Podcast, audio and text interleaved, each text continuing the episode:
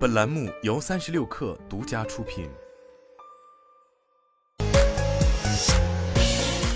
网罗新商业领域全天最热消息，欢迎收听快讯不联播，我是金盛。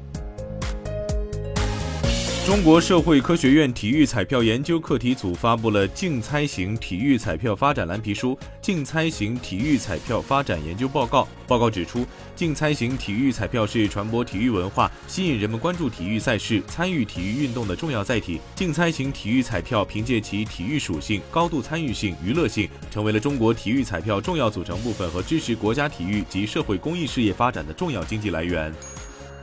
红海旗下郑州富士康 IDPBG 事业群公告，即将启动招工，具体招工政策是以小时计算，每小时工资为人民币三十元，工期至二零二三年二月十五号。同时，为鼓励老员工返厂，十月十号至十一月五号期间离职返乡人员入职后将给予一次性关爱补贴人民币五百元。供应链人士表示，红海郑州厂的目标是在十一月下旬可以回到满载产能。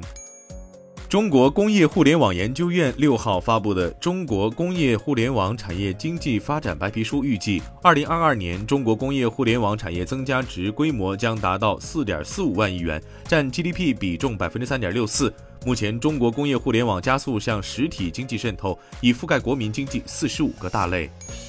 众泰汽车相关人士上周接受媒体采访时表示，公司将从海外公司引进先进的动力电池技术，并成立合资公司。目前可以确认的是，电池技术比宁德时代更加先进。对此，众泰汽车相关工作人员表示，技术比宁德时代先进是不存在的。增发股票募集资金，因为公司的资金方面存在某些问题，目前很需要推进增发的过程来加快研发进度。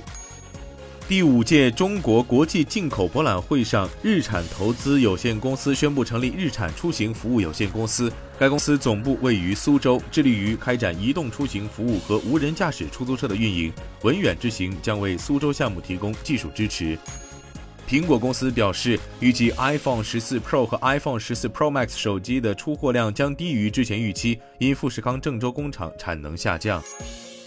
苹果公司上周与一位名叫西蒙·兰卡斯特的前员工和解了一场官司，后者被控制用职务之便窃取敏感商业机密，并提供给科技记者。据悉，兰卡斯特将向苹果支付数额未明的和解金，今后也不会再泄露工程数据、机密商业信息和与未发布产品有关的数据。